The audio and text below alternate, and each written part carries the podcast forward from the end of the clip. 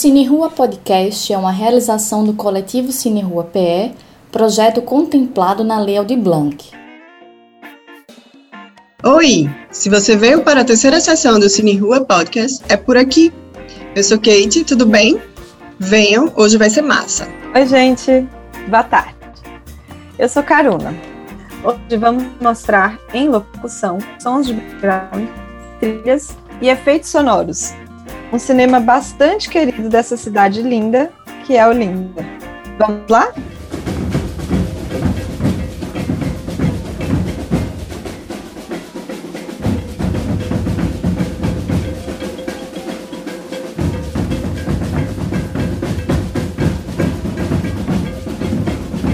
Sabiam que no ano de 2006, Olinda foi eleita capital brasileira de cultura? Fundada em 1535, Olinda é a mais antiga entre as cidades brasileiras declaradas Patrimônio Histórico e Cultural da Humanidade pela Unesco, tendo relevância muito significativa para a história colonial do Brasil. Ah, e Olinda abriga dezenas de igrejas e conventos barrocos de inestimável valor histórico, blocos carnavalescos e artistas importantes para a cultura pernambucana. No meio dessa efervescência cultural, Olinda guarda também a memória e os espaços desativados de antigos cinemas de rua. Hoje, vamos contar a história de um desses cinemas, o Cine Olinda. No momento, ele está fechado. Mas hoje abriremos as portas históricas exclusivamente para vocês. Logo após, temos uma entrevista com Mia Aragão. Bem-vindos e boa sessão.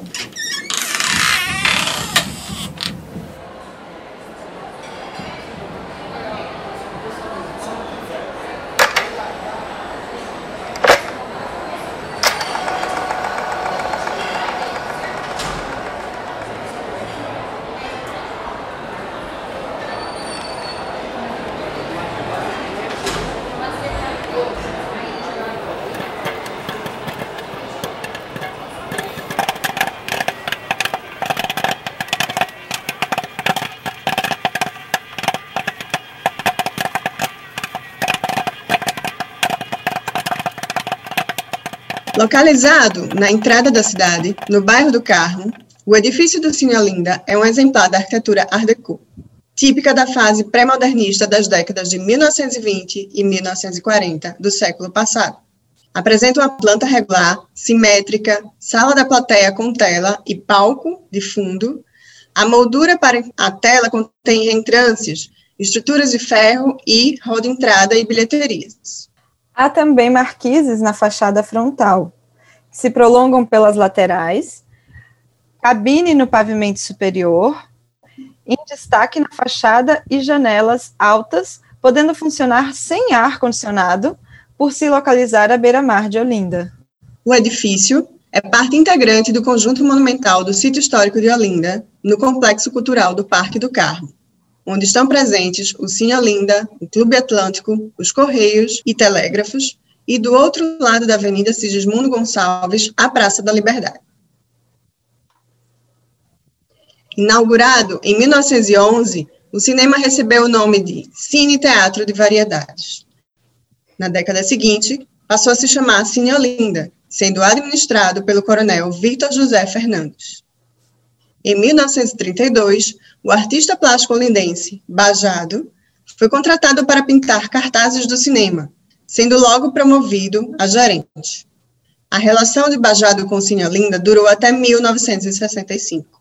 Uma curiosidade. Sabiam que as pessoas que frequentavam Cine Olinda se chamavam habituês? Vamos trazer aqui alguns depoimentos de figuras que estavam entre essas pessoas entrevistadas para um documentário de G. Galego, que ainda não foi lançado. Aqui era a plateia, tá muito diferente. Comédias, ou então assim, um filme muito simples, de amor. E havia uma saída do senhor ainda para se tomar leite, se buscar coisa dali, né? Após esse período, o equipamento cultural deixou de ser usado como cinema para funcionar como depósito de açúcar, boliche e alojamento para desabrigados ele parou de funcionar completamente na década de 1970. A área foi desapropriada pelo então prefeito Germano Coelho, em 1979, e nos anos 80, a gestão municipal de Olinda chegou a ensaiar uma retomada com o nome de Cine Bajado. numa homenagem a um artista que outrora atuou no espaço. Mas a reabertura do cinema não aconteceu. Por estar há tanto tempo fechado, o Cine Olinda desperta pena, revolta e sonho nas pessoas.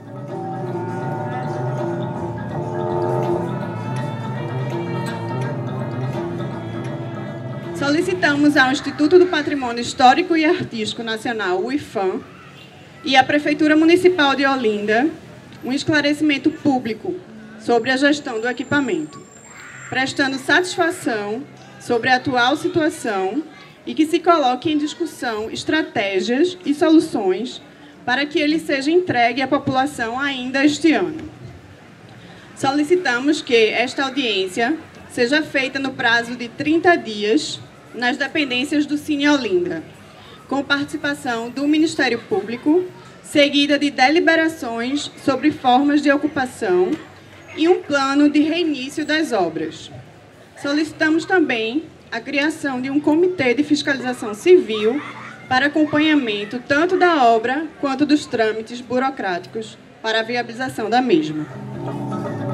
Em 2014, com os ecos do movimento Ocupa Estelita, moradores de Olinda, já ligados ao cinema, se organizaram e criaram o movimento Ocupe Cine Olinda, que tem o objetivo de discutir propostas concretas para a recuperação do equipamento cultural. Foi criado um comitê gestor para viabilizar sessões e acompanhar a reforma. Exibições foram realizadas com projeção na fachada do cinema para chamar a atenção do público.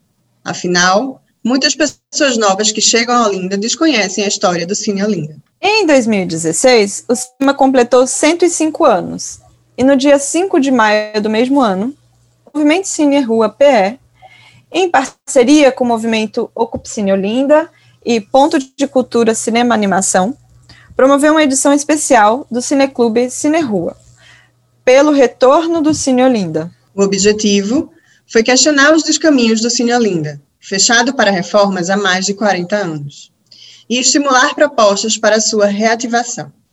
Além da programação de cinema e cultura, houve feira de arte, videomapping, trilha sonora ao vivo e show de Erasmo Vasconcelos. Foi lançado o manifesto pela volta do cinema, com reivindicações aos governos municipal, estadual, IFAM e demais instituições do poder público. O nome do evento foi uma alusão à mostra de cinema Sapo Cururu, duas vezes realizada na área externa do Cine Olinda, para ironizar e criticar o festival Cine PE que acontecia no mesmo período e com grandes aportes financeiros, mas sem criticidade em sua curadoria.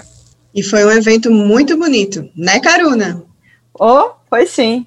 Com a venda de produtos de artistas locais de Olinda, encontros ao ar livre, uma forma de interação revivida entre as pessoas, semelhante àquela vivenciada no entorno das sessões dos cinemas de rua.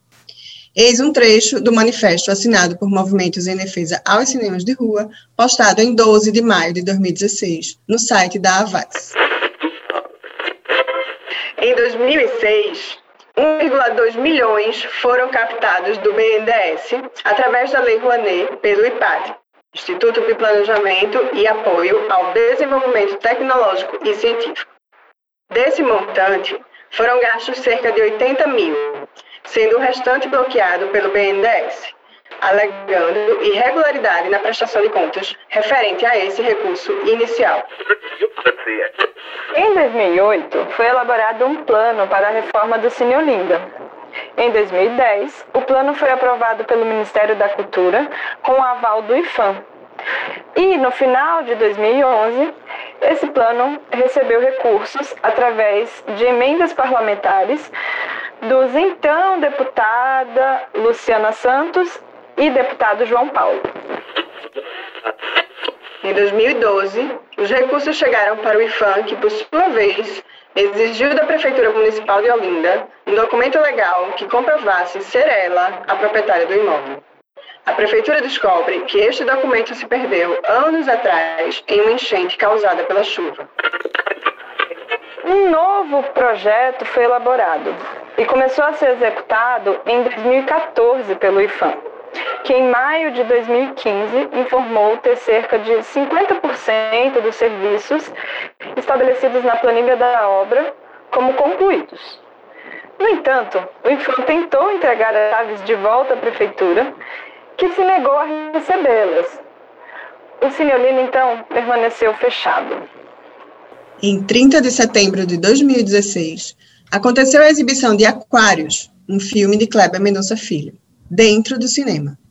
Essa ação foi organizada por movimentos que estavam interessados em cobrar das entidades responsáveis a reabertura do Cine Olinda. Neste evento, em assembleia, os presentes definiram a ocupação. Há muitas controvérsias e diferentes versões narrativas sobre esse capítulo da história do Cine Olinda. A gente não tem como apresentar todas elas aqui nesse podcast, mas esse período em que esteve ocupado, dia e noite, por militantes da cultura, representa um importante capítulo do Cine Olinda e luta pela memória e pela reabertura dos cinemas de rua de Pernambuco. Em 5 de novembro de 2020, um ofício endereçado pelo presidente da Fundagem, Fundação Joaquim Nabuco, ao então prefeito de Olinda, professor Lupécio, Solidariedade. O documento fala que, havendo interesse na gestão municipal olindense, a Fundagem iniciaria de imediato os estudos técnicos e financeiros para viabilizar um projeto, mediante assinatura de protocolo de sessão para a gestão do espaço. A Fundagem tem tradição de 20 anos de gestão de cinemas, dois cinemas de rua em funcionamento. Em dezembro de 2020, a Fundagem assumiu o cinema do Porto Digital. A Fundagem tem uma equipe especializada para assumir esse desafio, afirmou Antônio Campos em nota divulgada à imprensa em novembro de 2020. E para a diretora do cinema da Fundação, Ana Farache, o retorno do Cine Olinda seria a concretização de um projeto antigo para a cidade de Olinda. E o que é preciso para findar a reforma do Cine Olinda? Hein, Kate? Talvez essa seja a pergunta que todas nós nos fazemos quando pensamos que esse equipamento cultural estratégico e tão bem localizado está fechado há mais de 50 anos. Mas, segundo a Prefeitura de Olinda, as intervenções previstas incluem pintura, instalação de balcões, aplicação de bancadas, sala de projeção, sanitários. Estão na lista do projeto também operações do piso, teto, renovação das partes elétricas e hidráulicas, entre outras. Essa etapa de requalificação é muito esperada pela classe artística de Olinda. Aguardamos com muita ansiedade a execução dos serviços por parte do governo do estado. Após essa fase de intervenção na estrutura física, a prefeitura vai se encarregar de instalar os equipamentos para que o prédio seja devolvido ao público. Comentou o secretário de Patrimônio e Cultura da cidade, Gilberto Sobral.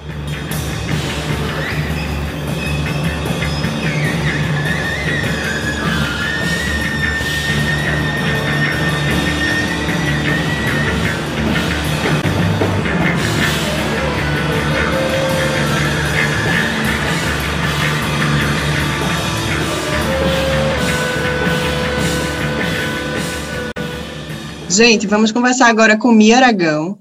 Mia é neta de Isa do Amparo e moradora do sítio histórico de Olinda. Mia também foi participante da ocupação do Cine Olinda em 2016. Querida Mia, que bom estar aqui com você hoje. Seja muito bem-vinda, viu? Obrigada, Kate. O prazer é meu. Muito bom conversar contigo hoje. Um oi para todo mundo que está ouvindo.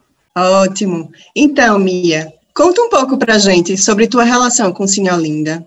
E como foi teu processo durante a ocupação em 2016? Você que participou desde o início da ocupação do Senhor Linda, pode nos contar um pouco como tudo começou? Bem, então, é, eu participei desde o início da ocupação física, né? Antes da ocupação física tinha também um movimento Ocupação Olinda, que era um movimento com o qual eu não tinha um contato de, eu não participava da construção tão direta, mas que eu frequentava os eventos, que era o Cine Olinda, que realizava sessões de cinema na frente do cinema. Acho que já tinham acontecido algumas três ou quatro sessões de cinema lá na frente. E em uma dessas sessões organizadas pelo movimento Ocupe Cine Olinda, que era uma sessão inclusive do filme Martírio, aconteceu um debate Nesse debate tinham representantes da Secretaria de Cultura da Prefeitura de Olinda, da época, então, em 2016, do IFAM, da Fundarp e do, então, Movimento Ocupe Cine Olinda. E o debate antes da sessão era para conversar sobre possíveis soluções para a reabertura desse cinema, que já passou por várias reformas, né? Eu, que sou moradora de Olinda, nasci aqui, estava com então 18 ou 19 anos na época e nunca tinha entrado nesse cinema na minha vida inteira. Via cinema por 19 anos seguidos e nunca pude entrar. E já tinha assistido algumas inaugurações, muitos boatos de obras, mas nunca que nunca tinham sido concluídas.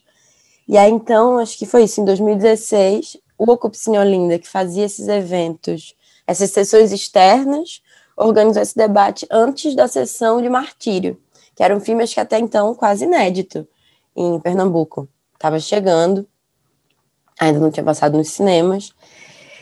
E tinha muita gente nesse evento. Muita gente atraída pelo cinema, muita gente atraída pelo filme também.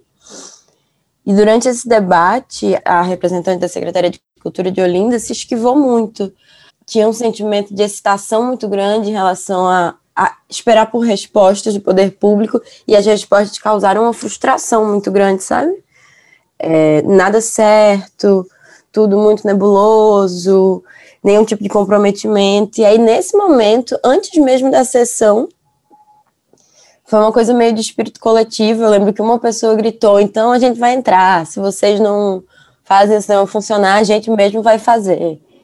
E todo mundo estava no lugar é, atendeu a esse chamado. Não foi uma ação coordenada, não foi uma ação pensada. Acho que nem pelo movimento Cine Olinda, que fazia as ações lá, e muito menos por mim.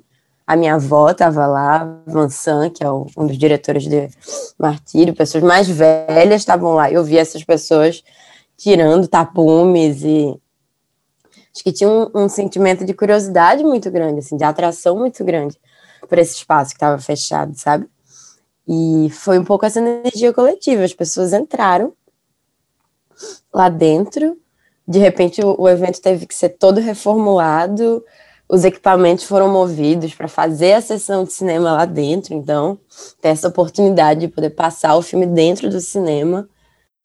Foi tudo remontado muito rápido, a sessão foi feita lá dentro, e aí depois da sessão se instaurou uma assembleia, porque algumas pessoas que estavam lá não queriam mais sair, tinham muito medo de que se a gente saísse, talvez fosse nossa última vez lá dentro, muito medo de que não se pudesse fazer mais sessões lá dentro como tinham sido feitas naquela noite. Eu estava muito animada também, muito muito assustada, assim, já tinha participado de outras ocupações, sei que é uma ocupação que fica dia e noite, é um trabalho muito pesado, Lembro que nessa assembleia eu mesmo não votei, mas logo no dia seguinte, enfim, a ocupação, a votação ganhou pela ocupação. De manhã eu já estava lá levando coisas, porque eu moro perto. E foram três meses bem intensos na minha vida, de uma construção diária, todo dia.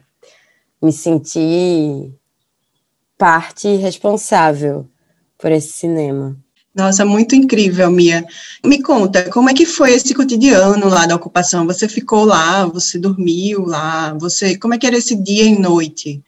É, quando o cinema estava sendo habitado, e a programação cultural de filmes que eram exibidos, as assembleias, debates. Conta pra gente, o que acontecia lá dentro do cinema, do Cine Olinda? Acho que para quem teve alguma experiência com ocupação no ano de 2016 ou nesse passado recente do país, que fervilhou muito de ocupação, sabe que o cotidiano de ocupação é sempre essa mistura de pessoal e político, né? É sempre uma eterna negociação, uma eterna assembleia, assim. Acho que a vida no Cine Olinda não era diferente. Todo dia a gente tinha que se deparar com dilemas, tanto de curto prazo, que eram pensar na próxima programação, e nas próximas atividades, na divulgação, a dilemas de longo prazo, que tinham a ver com a nossa estratégia institucional, com o, a conversa, o contato com os órgãos públicos, com a possibilidade ou não de ser retirados, com as melhorias que a gente também precisava fazer no espaço, para conseguir permanecer lá, sabe? Porque a estrutura geral do cinema já estava pronta. Ele tinha, assim, não é uma, uma ruína como o Cine do Arte Coelho é, mas ao mesmo tempo faltavam muitas coisas também. Então a gente precisava estar tá sempre fazendo pequenas melhorias ali, arranjando fiação, ventiladores, cadeira, como melhorar a experiência de quem vem ver filme aqui. E, e tinha os dilemas da convivência também, e da, da vida de quem resolve se dedicar 24 horas a esse espaço, né? Cozinha, um espaço para cozinhar, um espaço para tomar banho, um espaço para dormir, é, de onde vão vir os alimentos, o que é que vai ser comido, o contato diário das pessoas nesse espaço gera uma força política também, assim, acho que a convivência é muito política, aprender formas de, de estar junto com o outro, que pode ser diferente de você, e de fazer coisas junto com o outro para um objetivo comum, é em si uma experiência de construção política muito forte. E é uma coisa que as ocupações nos oferecem da maneira mais intensa possível, porque você compartilha um espaço que não é seu, você não tem a ilusão de que esse espaço é seu, como seria sua casa, ou sua escola, ou assim, um lugar com que você tem uma relação mais forte de propriedade. É um espaço que você está conhecendo, que você está se apropriando junto com os outros e do qual você depende dos outros para estar lá, porque se você estiver sozinho, esse espaço não acontece, né? Então, acho que o, cotidiano do Cine Olinda era essa construção política intensa, assim, esse debate intenso. Eu ficava muito com a parte de programação, eu gostei muito dessa minha experiência de curadoria, que era pensar as sessões, pensar as atividades, pensar a divulgação. Realmente eu me senti um pouco programadora de um cinema de bairro por dois ou três meses. Do cinema de bairro que a minha cidade não tem.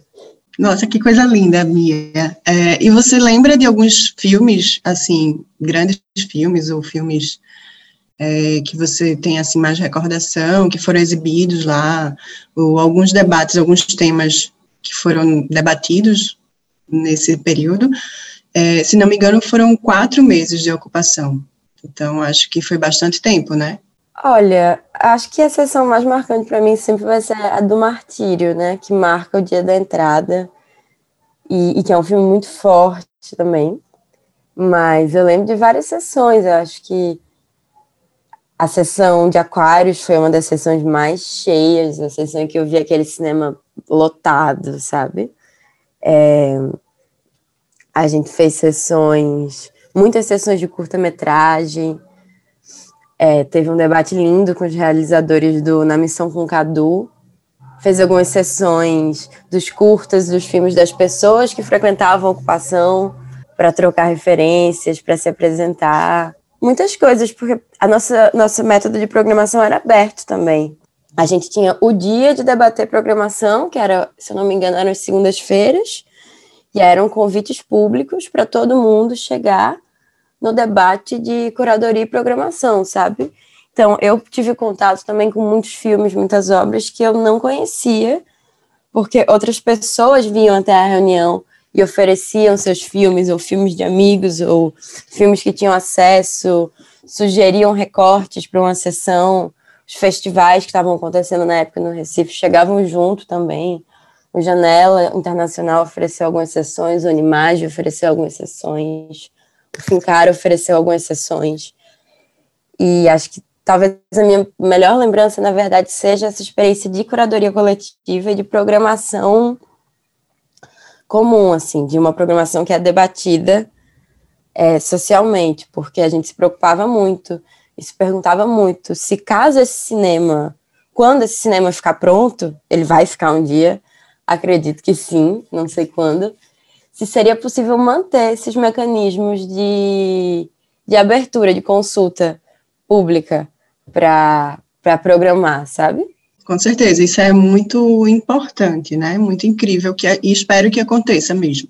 Mia, se você puder resumir assim, o que, que essa ocupação representou para você e também para a luta pela reabertura do Cine Olinda? Que o desejo não se extingue, assim, é uma permanência do desejo de reabrir esse cinema.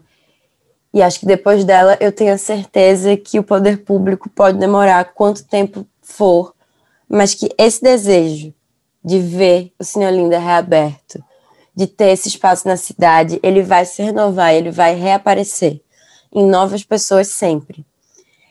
É, eu acho que as ocupações carregam um pouco isso também. Não, não raro, esses movimentos não têm o seu objetivo final atingido de primeira, mas a experiência concreta de realização que você sente ali, de, de perceber que outras pessoas vibram pela mesma coisa que você, fica muito forte. Para mim, o que representou a ocupação do Cine Olinda é isso. É a permanência desse desejo, que esse desejo ainda vai chegar até o seu objetivo. Principalmente porque quando eu fui para o Cine Olinda, eu lembrava, uma lembrança de pequena, da minha mãe, do meu pai, da minha avó, que você citou, participando de uma ocupação e organizando sessões de cinema no cinema do Arte Coelho, que é um cinema que fica no Varadouro, fica 15 minutos do Cine Olinda, 15 minutos andando.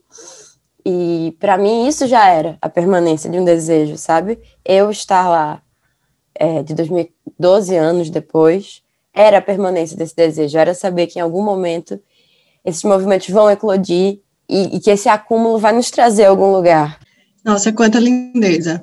Mia, é, o que, que você sente por esse cinema ainda estar fechado, ainda permanecer fechado, o Cine Olinda, e o Cine Eduardo Coelho está lá em ruínas?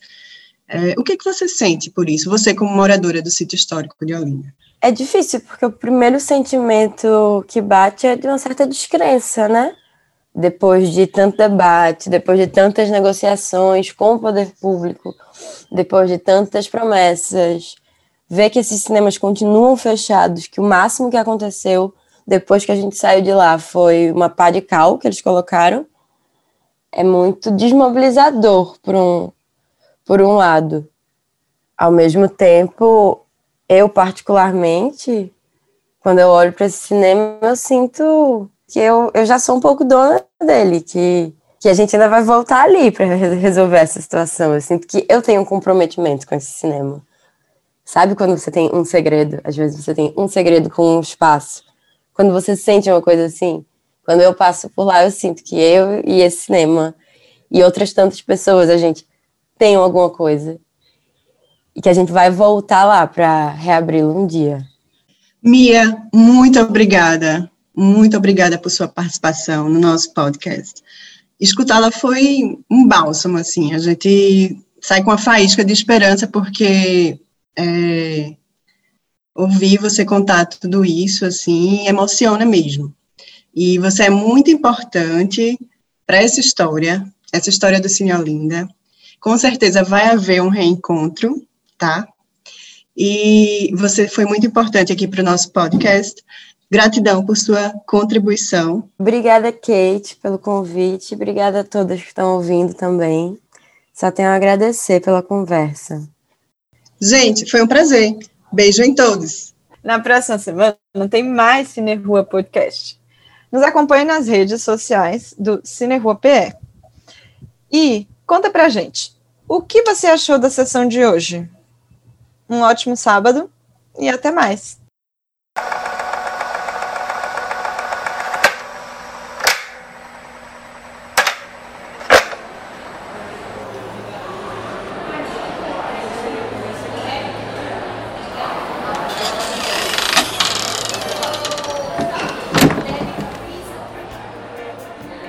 Cine Rua Podcast está disponível no Spotify, Deezer, Google Podcasts, Apple Podcasts ou no seu agregador de podcast preferido. Continue conectado com o podcast nas redes sociais, no Facebook e Instagram, arroba CineRuaPE. O Cine Rua Podcast é uma realização do coletivo Cine Rua PE, projeto contemplado na Lei Aldir Blanc. Coordenação de produção, Priscila Urpia, Pesquisa: Caruna de Paula, Kate Saraiva e Bárbara Lino. Roteiros: Clarissa Ribeiro. Apresentação: Coletivo Cine Rua PE. Gravação e edição: Rafael Borges. Designer: André Martins. Assessoria de imprensa e consultoria de roteiros: Janaína Serra. Redes sociais: Lilian Félix.